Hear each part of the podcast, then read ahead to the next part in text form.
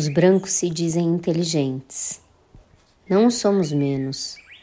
Nossos pensamentos se expandem em todas as direções e nossas palavras são antigas e muitas. Elas vêm de nossos antepassados. Porém, não precisamos, como os brancos, de peles de imagens para impeli-las de fugir da nossa mente. Não temos que desenhá-las, como eles fazem com as suas nem por isso elas irão desaparecer, pois ficam gravadas dentro de nós. Por isso nossa memória é longa e forte. O mesmo ocorre com as palavras dos espíritos Chapiri, que também são muito antigas, mas voltam a ser novas sempre que eles vêm de novo dançar para um jovem xamã, e assim tem sido há muito tempo, sem fim. Nossos xamãs mais antigos nos dizem: agora é sua vez de responder ao chamado dos espíritos. Se pararem de fazê-los, ficarão ignorantes. Perderão seu pensamento e, por mais que tentem chamar a imagem de Teosse para arrancar seus filhos dos seres maléficos, não conseguirão. As palavras de Omama e as do Chapiri são as que prefiro. Essas são minhas de verdade. Nunca irei rejeitá-las. O pensamento dos brancos é outro. Sua memória é engenhosa, mas está enredada em palavras esfumaçadas e obscuras. O caminho de sua mente costuma ser tortuoso e espinhoso. Eles não conhecem de fato as coisas da floresta. Só contemplam sem descanso as peles de papel em que desenharam suas próprias palavras. Se não seguirem seu traçado, seu pensamento perde o rumo. Enche-se de esquecimento e eles ficam muito ignorantes. Seus dizeres são diferentes dos nossos. Nossos antepassados não possuíam peles de imagens e nelas não inscreveram leis. Suas únicas palavras eram as que pronunciavam suas bocas, e eles não as desenhavam, de modo que elas jamais se distanciavam deles. Por isso os brancos as desconhecem desde sempre.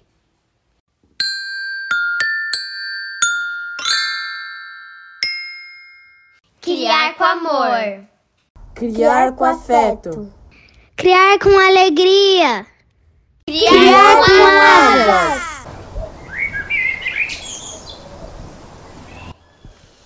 Eu não aprendi a pensar as coisas da floresta fixando os olhos em peles de papel.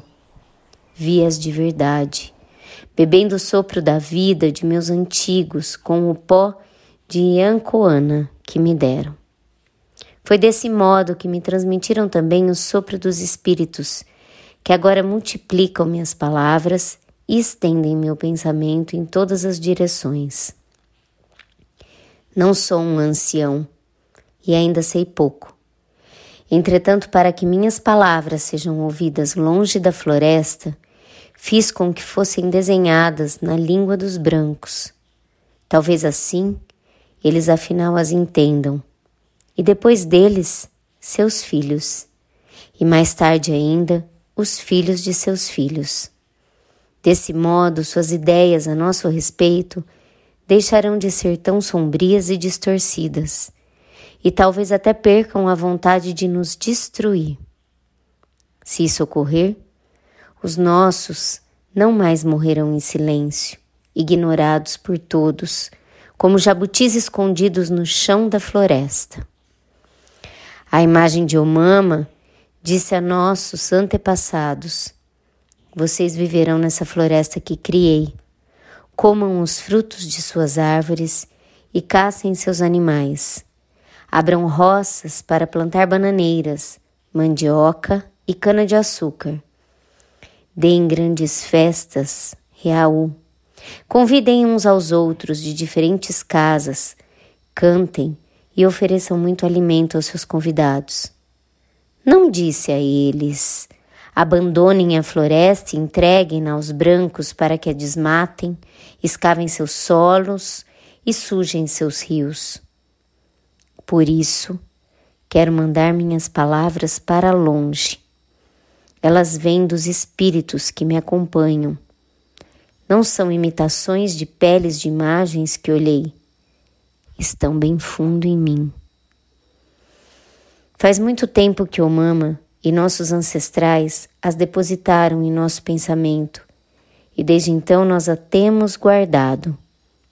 Elas não podem acabar. Se as escutarem com atenção, talvez os brancos parem de achar que somos estúpidos. Talvez compreendam que é seu próprio pensamento que é confuso e obscuro, pois na cidade ouvem apenas o ruído de seus aviões, carros, rádios, televisões e máquinas. Por isso suas ideias costumam ser obstruídas e enfumaçadas. Eles dormem sem sonhos como machados largados no chão de uma casa. Enquanto isso, no silêncio da floresta, nós, xamãs, bebemos o pó das árvores Yanuhawa e, que é o alimento do chapiri. Estes, então, levam nossa imagem para o tempo do sonho. Por isso somos capazes de ouvir seus cantos e contemplar suas danças de apresentação enquanto dormimos. Essa é a nossa escola, onde aprendemos as coisas de verdade.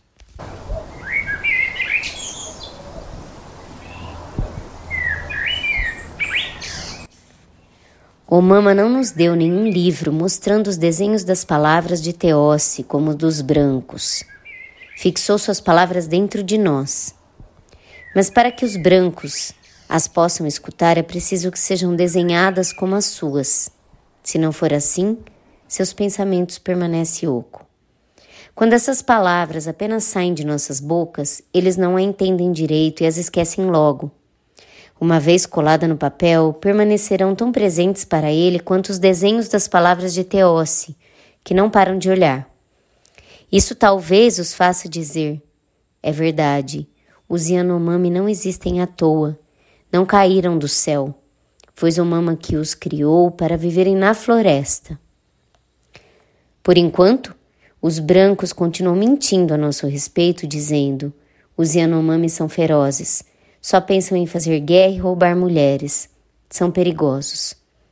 Tais palavras são nossas inimigas e nós as odiamos. Se fôssemos ferozes de verdade, forasteiro algum jamais teria vivido entre nós. Ao contrário, Tratamos com amizade os que vieram à nossa terra para nos visitar, moraram em nossas casas e comeram nossa comida. Essas palavras torcidas são mentiras de maus convidados. Ao retornarem às suas casas, poderiam ter dito a todos ao contrário. Os Yanomamis amarraram minha rede em sua casa e com generosidade me ofereceram sua comida. Viviam na floresta com seus antepassados antes deles. Que seus filhos sejam muito e muito sempre saudáveis. Que continue caçando, dando festas e fazendo dançar os espíritos chapiri.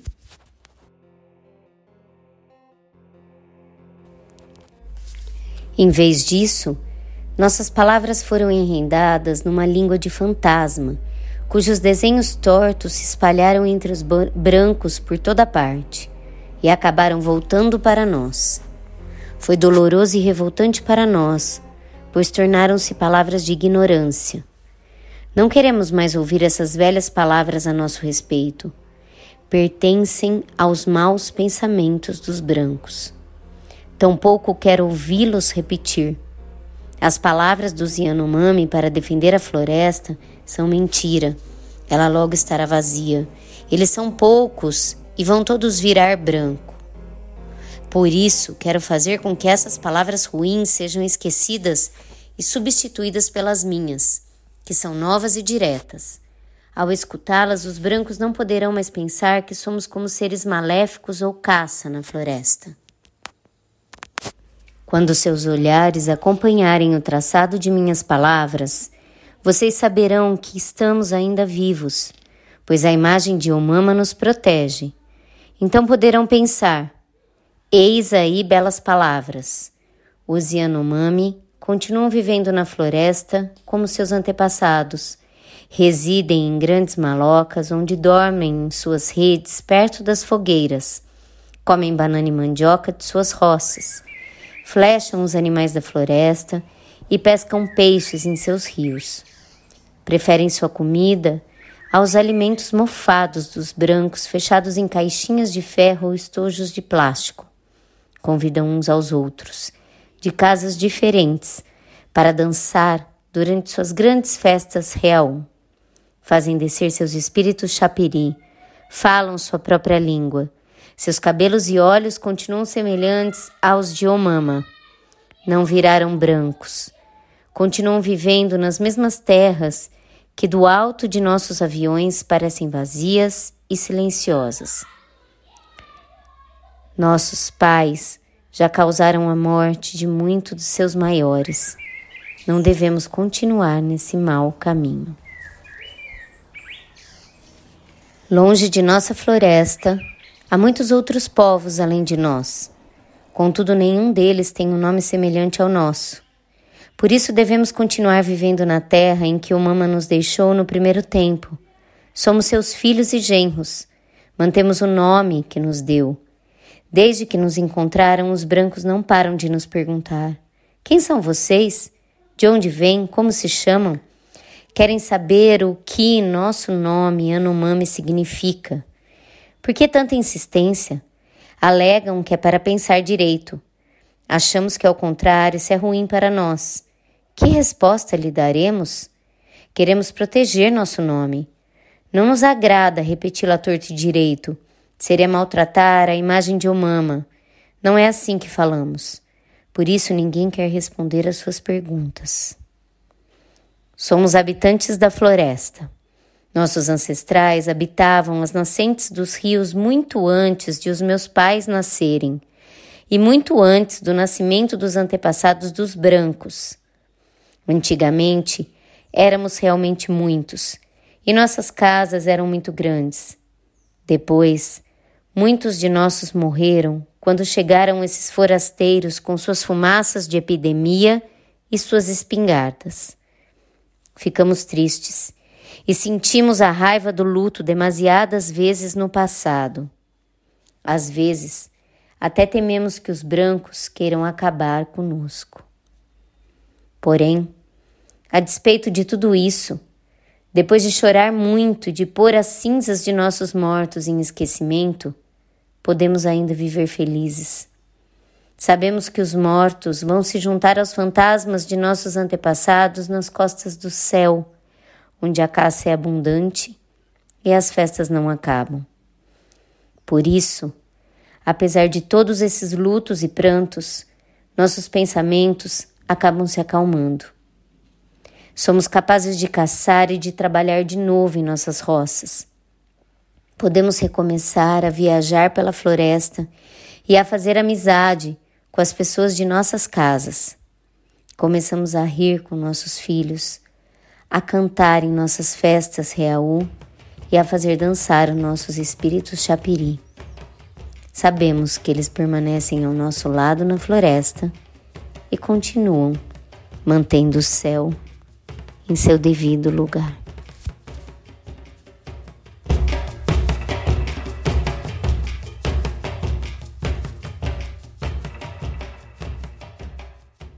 Um grande xamã e porta-voz dos Yanomami oferece esse livro um relato excepcional, ao mesmo tempo testemunho autobiográfico, manifesto xamânico e libelo contra a destruição da floresta amazônica. Publicado originalmente em francês em 2010, na prestigiosa coleção Terre Humanie, esta história traz as mediações do xamã a respeito do contato predador com o homem branco, ameaça constante para o seu povo desde os anos 1960. A queda do céu foi escrito a partir de suas palavras, contadas a um etnólogo com quem nutre uma longa amizade. Foram mais de 30 anos de convivência entre os signatários e 40 anos de contato entre Bruce Albert, o etnólogo escritor, e o povo de Davi Copenaua, o xamã narrador. A vocação de xamã, desde a primeira infância, fruto de um saber cosmológico, adquirido graças ao uso de potentes alucinógenos, é o primeiro de três pilares que estruturam este livro. O segundo é o relato do avanço dos brancos pela floresta e seu cotejo de epidemias, violências e destruição. Por fim, os autores trazem a odisseia do líder indígena para denunciar a destruição do seu povo. Recheada de visões xamânicas e meditações etnográficas sobre os brancos, essa obra não é apenas uma porta de entrada para um universo complexo e revelador é uma ferramenta crítica poderosa para questionar a noção de progresso e desenvolvimento defendido por aqueles que os Yanomami, com intuição profética e precisão sociológica, chamam de povo da mercadoria.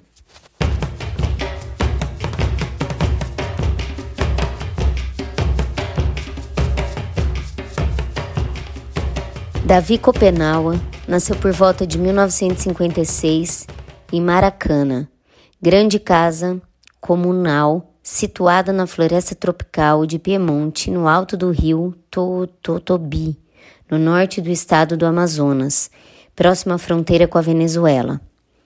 Desde 2004, é presidente fundador da associação Utucara, que representa a maioria dos Yanomami no Brasil. Em 2008, recebeu uma menção de honra especial do prestigioso prêmio Bartolomé de las Casas, concedido pelo governo espanhol pela defesa dos direitos dos povos autóctones das Américas, e em 2009 foi condecorado com a Ordem do Mérito do Ministério da Cultura Brasileiro.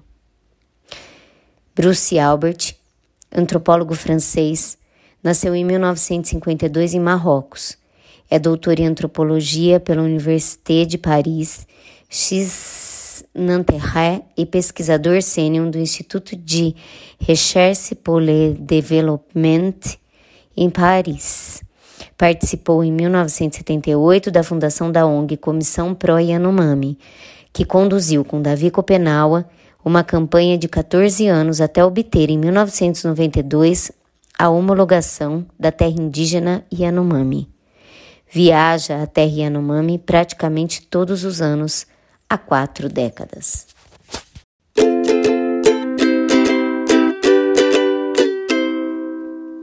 Hora do Jabá.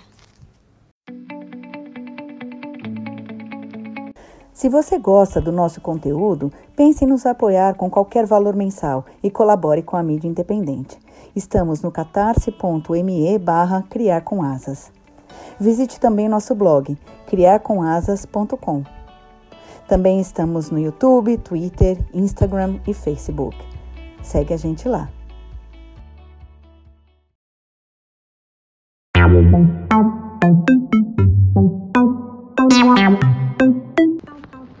Hoje a história foi narrada por Patti Giuliani. É um trecho do livro A Queda do Céu, Palavras de um Xamã Yanomami de Davi Compenaua e Bruce Albert. Vinhetas, Julie Paola. Vozes da introdução, Bernardo Constance, Júlia, Paola e Valentina. Mandalas e avatares, Constance. Edição, Dedelovitch.